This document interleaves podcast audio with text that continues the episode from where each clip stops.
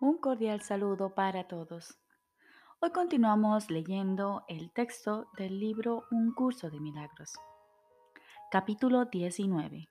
La consecución de la paz. Cuarta parte. Los obstáculos a la paz. Punto D. El cuarto obstáculo. El temor a Dios. Jesús nos dice, ¿qué verías si no tuvieses miedo de la muerte? ¿Qué sentirías y, y pensarías si la muerte no te atrajese? Simplemente recordarías a tu Padre, recordarías al Creador de la vida, la fuente de todo lo que vive, al Padre del universo y del universo de los universos así como de todo lo que se encuentra más allá de ellos. Y conforme esta memoria surja en tu mente, la paz tendrá todavía que superar el obstáculo final, tras el cual se consuma la salvación y al Hijo de Dios se le restituye completamente la cordura, pues ahí acaba tu mundo. El cuarto obstáculo a superar pende como un denso velo ante la faz de Cristo. No obstante, a medida que su faz se revela tras él, radiante de júbilo porque él mora en el amor de su Padre, la paz descorrerá suavemente el velo y se apresurará a encontrarse con él y a unirse finalmente en él.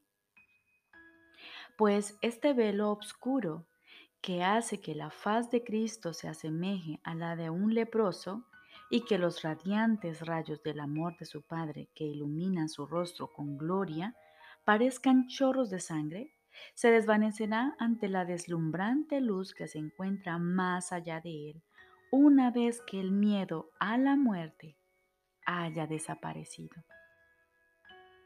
Este velo que la creencia de la muerte mantiene intacto y que su atracción protege es el más tenebroso de todos.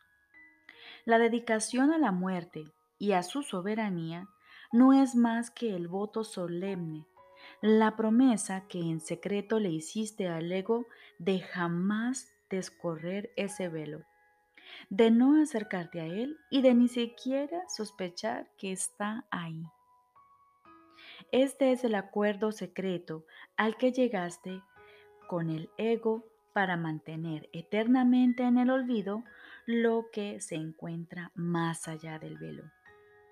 He aquí tu promesa, que jamás, de jamás permitir que la unión te haga abandonar la separación, la profunda amnesia en la que el recuerdo de Dios parece estar totalmente olvidado, la brecha entre tu ser y tú, el temor a Dios. El último paso de tu disociación. Observa cómo la creencia en la muerte parece salvarte, entre comillas. Pues si ésta desapareciese, ¿a qué le podrías temer sino a la vida?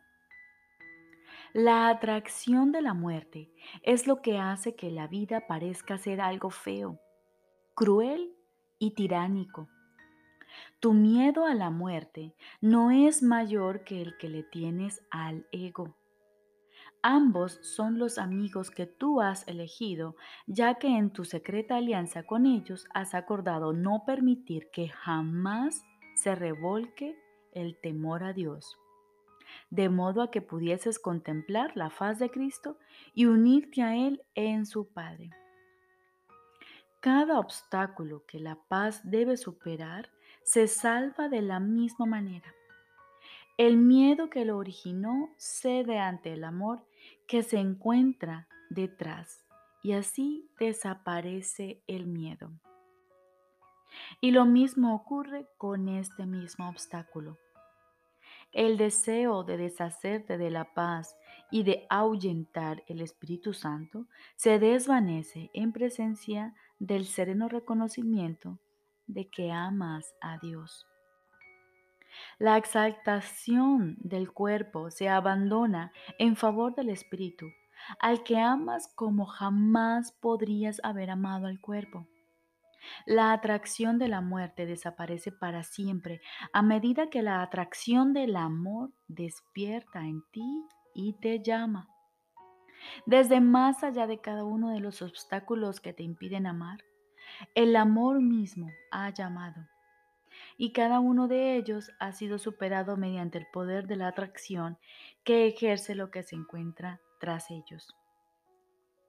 El hecho de que deseases el miedo era lo que hacía que pareciesen insuperables.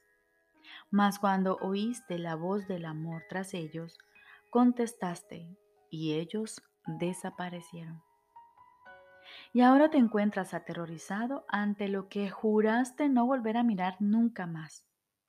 Bajas la vista al recordar la promesa que les hiciste a tus amigos la belleza del pecado, la sutil atracción de la culpabilidad, la santa, entre comillas, imagen encerada de la muerte y el temor de la venganza del ego a quien le juraste con sangre que no lo abandonarías, se alzan todos y te ruegan que no levantes la mirada, pues te das cuenta de que si miras ahí y permites que el velo se descorra, ellos desaparecerán para siempre.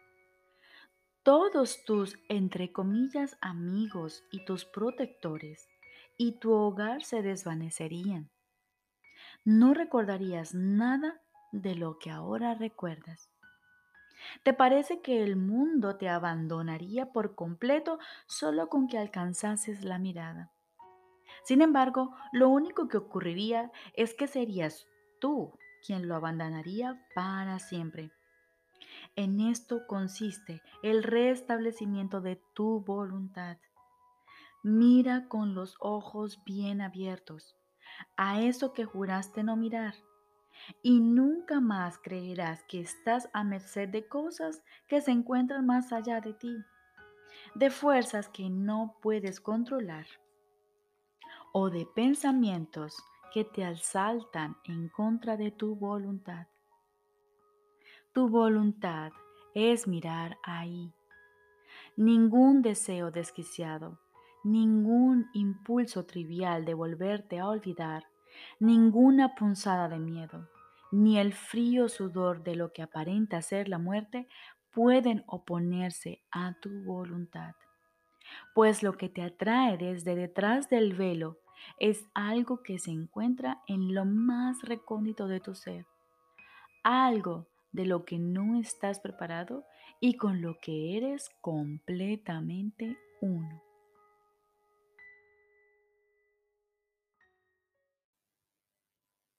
Punto I. El descorrimiento del velo. No olvides que tú y tu hermano habéis llegado hasta aquí juntos y ciertamente no fue el ego el que os guió. Ningún obstáculo a la paz se puede superar con su ayuda.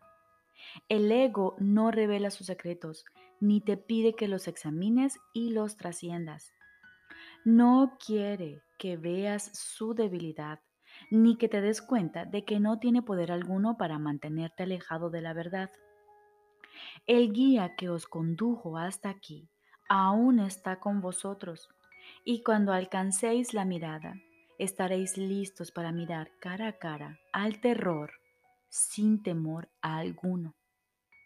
Pero primero, alza la mirada y mira a tu hermano con inocencia nacida del completo perdón de sus ilusiones y a través de los ojos de la fe que no las ve. Nadie puede enfrentarse al temor a Dios sin experimentar terror, a menos que haya aceptado la expiación y haya aprendido que las ilusiones no son reales.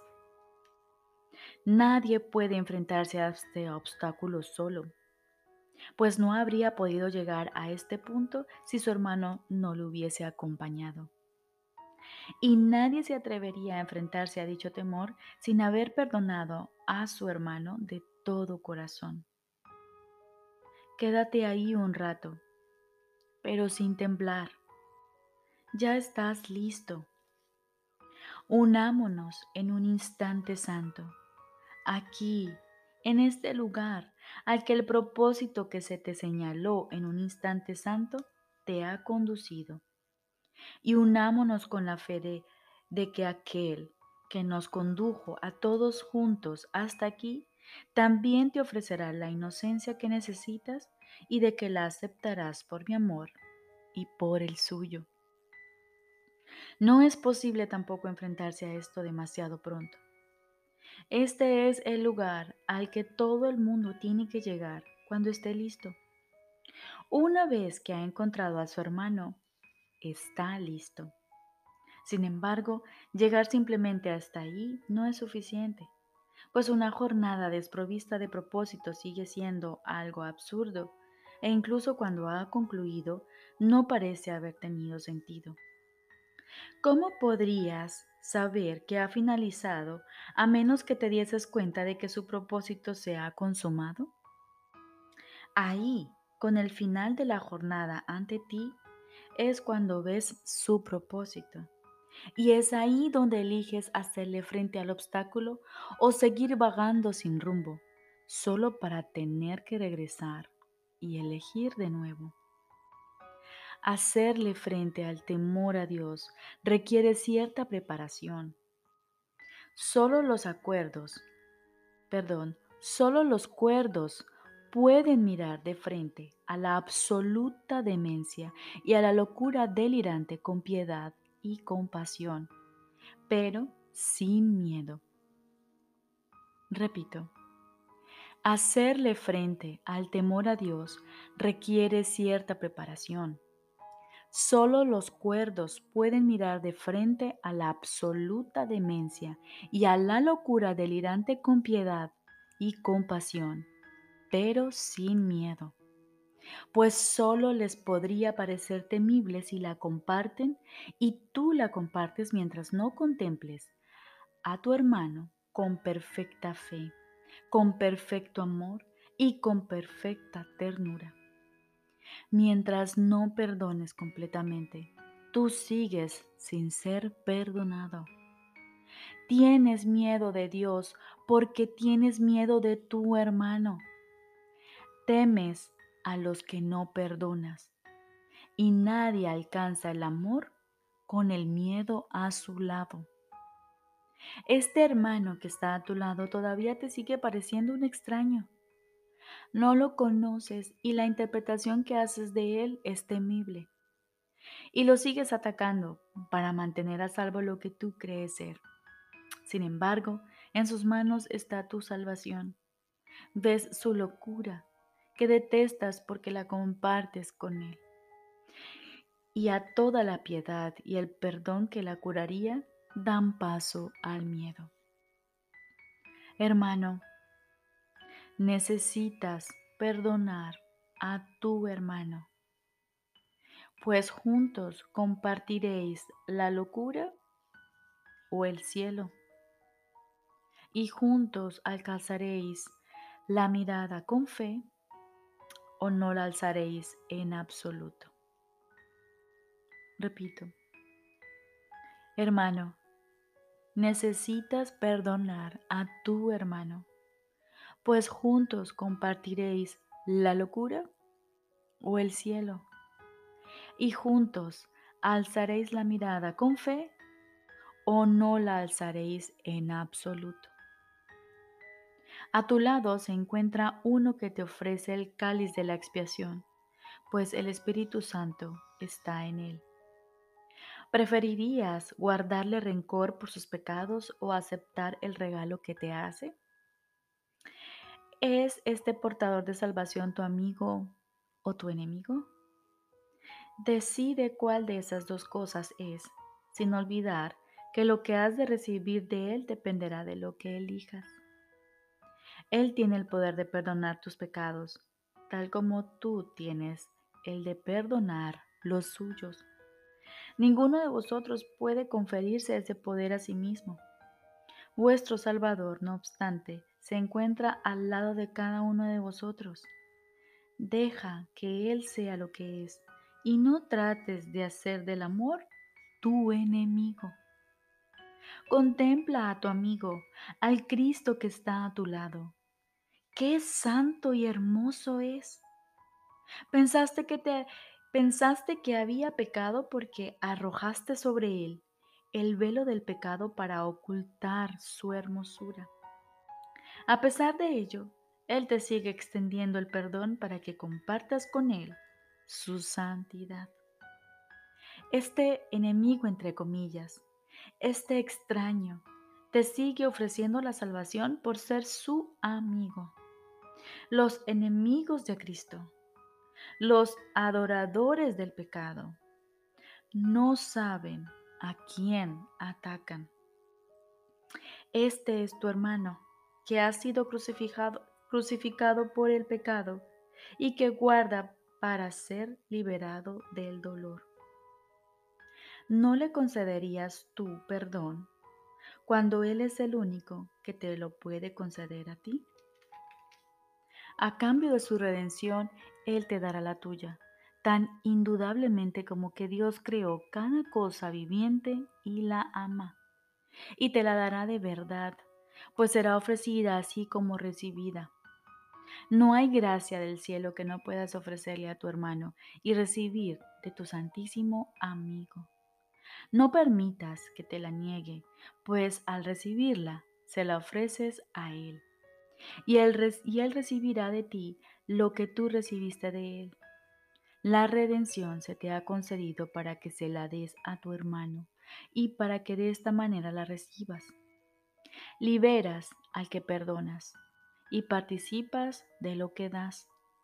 Perdona los pecados que tu hermano cree haber cometido, así como toda la culpabilidad que crees ver en él. Este es el santo lugar de resurrección, al que venimos de nuevo y al que retornaremos hasta que la redención se haya consumado y recibido.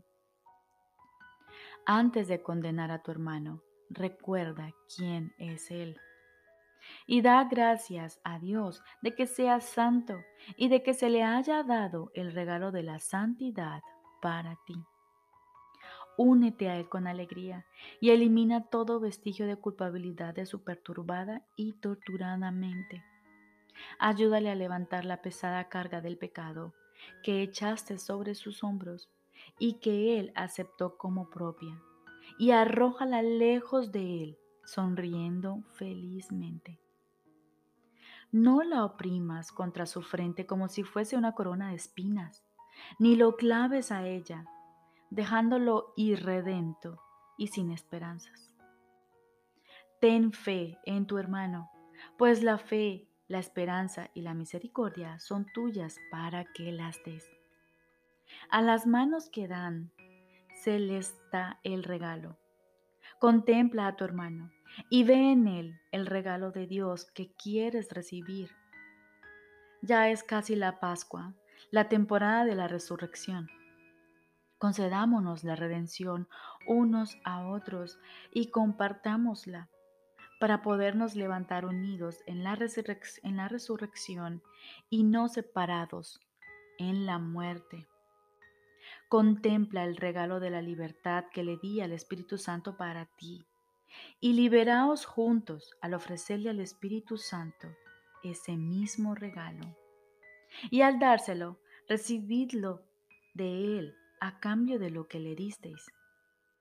Él nos conduce a ti y a mí para que nos podamos encontrar aquí, en este sagrado lugar, y todos juntos tomar la misma decisión. Libera a tu hermano aquí tal como yo te liberé, a ti. Hazle el mismo regalo y contémplalo sin ninguna clase de condena. Considéralo tan inocente como yo te considero a ti, y pasa por alto los pecados que él cree ver en sí mismo. Ofrécele en este huerto de aparente agonía y muerte su libertad y contempla emancipación del pecado. De esta manera, allanaremos juntos el camino que conduce a la resurrección del Hijo de Dios y le permitiremos elevarse de nuevo al feliz recuerdo de su Padre, quien no conoce el pecado ni la muerte, sino solo la vida eterna. Juntos desapareceremos en la presencia que se encuentra detrás del velo, no para perdernos, sino para encontrarnos a nosotros mismos, no para que se nos vea, sino para que se nos conozca. Y al gozar de conocimiento, no quedará nada sin hacer en el plan de salvación que Dios estableció. Este es el propósito de la jornada, sin el cual ésta no tendría sentido. He aquí la paz de Dios, que Él te dio para siempre. He aquí el descanso y la quietud que buscas, la razón de la jornada desde su comienzo. El cielo es el regalo que le debes a tu hermano, la deuda de gratitud que le ofreces al Hijo de Dios como muestra de agradecimiento por lo que Él es y por aquello para lo que su Padre lo creó. Piensa detenidamente cómo vas a considerar al dador de este regalo, pues tal como lo consideres a Él, así mismo te parecerá el regalo según lo consideres, ya sea como el portador de la culpabilidad o como el de la salvación, así verás y recibirás su ofrenda. Los crucificados infligen dolor porque están llenos de dolor, pero los redimidos ofrecen alegría porque han sido curados del dolor. Todo el mundo da tal como recibe, pero primero tiene que elegir qué es lo que quiere recibir y reconocerá lo que ha elegido por lo que dé y por lo que reciba. Y no hay nada en el infierno o en el cielo que pueda interferir en su decisión. Has llegado hasta este punto porque elegiste emprender la jornada. Y nadie emprende nada que crea que crea es insensato. Aquello en lo que tenías fe sigue siendo fiel y te cuida con fe tan tierna y al mismo tiempo tan poderosa que te elevará muy por encima del velo y pondrá al Hijo de Dios a salvo dentro de la segura protección de su Padre.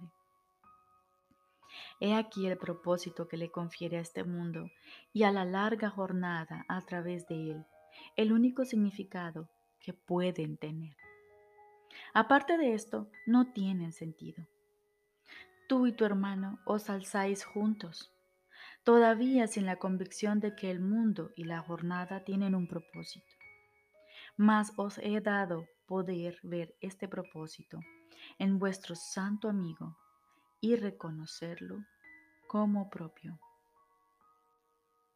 Repito, tú y tu hermano os alzáis juntos, todavía sin la convicción de que el mundo y la jornada tienen un propósito.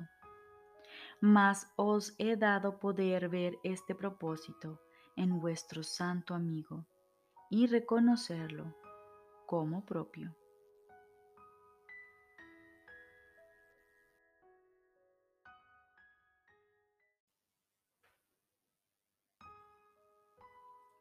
Ahora continuamos con el libro de ejercicios. Lección número 158. Hoy aprendo a dar tal como recibo. ¿Qué se te ha dado? Se te ha dado el conocimiento de que eres una mente, de que te encuentras en una mente y de que no eres sino mente, por siempre libre de pecado y totalmente exento de miedo al haber sido creado del amor. No has abandonado tu fuente, por lo tanto, sigue siendo tal como fuiste creado. Esto se te dio en forma de un conocimiento que no puedes perder. Ese conocimiento se le dio a sí mismo a todas las cosas vivientes, pues solo mediante él viven. Has recibido todo esto no hay nadie en este mundo que no lo haya recibido. No es este el conocimiento que tú transmites a otros, pues ese es el conocimiento que la creación dio.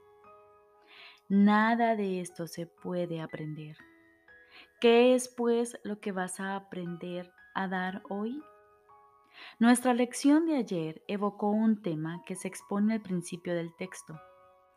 La experiencia, a diferencia de la visión, no se puede compartir de manera directa. La revelación de que el Padre y el Hijo son uno alboreará en toda mente a su debido tiempo. Sin embargo, ese momento lo determina la mente misma, pues es algo que no se puede enseñar. Ese momento ya ha sido fijado. Esto parece ser bastante arbitrario. No obstante, no hay nadie que dé ni un solo paso al azar a lo largo del camino. Todos lo han dado ya, aunque todavía no hayan emprendido la jornada, pues el tiempo tan solo da la impresión de que se mueve en una sola dirección. No sabemos si no emprender una jornada que ya terminó. No obstante, parece como si tuviera un futuro que todavía nos es desconocido. El tiempo es un truco, un juego de manos, una gigantesca ilusión en la que las figuras parecen ir y venir como por arte de magia. No obstante, tras las apariencias hay un plan que no cambia. El guion ya está escrito. El momento en que ha de llegar la experiencia que pone fin a todas las dudas ya se ha fijado, pues la jornada solo se puede ver desde el punto donde termina desde donde la podemos ver en retrospectiva, imaginarnos que la emprendemos otra vez y repasar mentalmente lo ocurrido. Un maestro no puede dar su experiencia, pues no es algo que él haya aprendido. Esta se reveló a sí misma a él en el momento señalado. La visión, no obstante, es su regalo. Esto él lo puede dar directamente, pues el conocimiento de Cristo no se ha perdido, toda vez que Él tiene una visión que puede otorgar a cualquiera que la solicite. La voluntad del Padre y la suya están unidas en el conocimiento. No obstante, hay una visión que el Espíritu Santo ve porque la mente de Cristo también la contempla.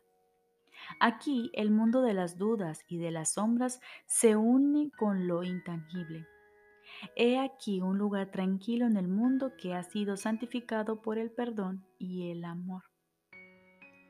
Aquí se reconcilian todas las contradicciones, pues aquí termina la jornada, la experiencia que no se puede aprender, enseñar o ver. Simplemente se encuentra ahí. Esto es algo que está más allá de nuestro objetivo, pues trasciende lo que es necesario lograr. Lo que nos interesa es la visión de Cristo. Esto sí que lo podemos alcanzar. La visión de Cristo está regida por una sola ley. No ve el cuerpo ni lo confunde con el Hijo que Dios creó. Contempla una luz que se encuentra más allá del cuerpo, una idea que yace más allá de lo que puede ser palpado, una pureza que no se ve menguada por errores por lamentables equivocaciones o por los aterrantes pensamientos de culpabilidad nacidos de los sueños de pecado. No ve separación y contempla a todo el mundo y todas las circunstancias, eventos o sucesos sin que la luz que ve se atenúe en lo más mínimo. Esto se puede enseñar y a todo aquel que quiera alcanzarlo, tiene que enseñarlo. Lo único que es necesario es el reconocimiento de que el mundo no puede dar nada cuyo valor pueda ni remotamente compararse con esto, ni fijar un objetivo que no desaparezca una vez que se haya percibido esto. Y esto es lo que vas a dar hoy. No ver a nadie como un cuerpo y saludar a todo el mundo como el Hijo de Dios que es, reconociendo que es uno contigo en santidad. Así es como sus pecados le son perdonados, pues la visión de Cristo tiene el poder de pasarlos a todos por alto. En su perdón se desvanecen. Al ser imperceptibles para el uno, simplemente desaparecen, pues la visión de la santidad que se halla más allá de ellos viene a ocupar su lugar. No importa en qué forma se manifestaban, cuán enormes parecían ser, ni quién pareció sufrir sus consecuencias. Ya no están ahí, y todos los efectos que parecían tener desaparecieron junto con ellos al haber sido erradicados para ya nunca más volver. Así es como aprendes a dar, tal como recibes. Y así es como la visión de Cristo te contempla a ti también. Esta lección no es difícil de emprender. Esta lección no es difícil de aprender si recuerdas que en tu hermano te ves a ti mismo. Si Él se encuentra inmerso en el pecado, tú también lo estás. Si ves luz en Él, es que te has perdonado a ti mismo tus pecados. Cada hermano con quien hoy te encuentres te brinda una nueva oportunidad para dejar que la visión de Cristo brille sobre ti y te ofrezca la paz de Dios. Cuándo ha de llegar esta revelación es irrelevante, pues no tiene nada que ver con el tiempo. No obstante, el tiempo aún nos tiene reservado un regalo, en el que el verdadero conocimiento se refleja de manera tan precisa que su imagen comparte su invisible santidad y su semejanza resplandece con su amor inmortal. Nuestra práctica de hoy consiste en ver todo con los ojos de Cristo. Y mediante los santos regalos que damos, la visión de Cristo nos contempla a nosotros también. Recordemos, lección número 158. Hoy aprendo a dar tal como recibo. es importante aprender a quietar nuestra mente y escuchar la voz de Dios, escuchar su mensaje, ese mensaje de amor, su regalo. Hoy nuestro propósito al levantarnos y durante el día hasta finalizar el día es aprender a ver todo con los ojos de Cristo. Así es como aprendemos a dar tal como recibimos. Cada hermano con quien hoy nos encontremos nos brinda una nueva oportunidad para dejar que la visión de Cristo brille sobre nosotros y nos ofrezca la paz de Dios. Les deseo un feliz día.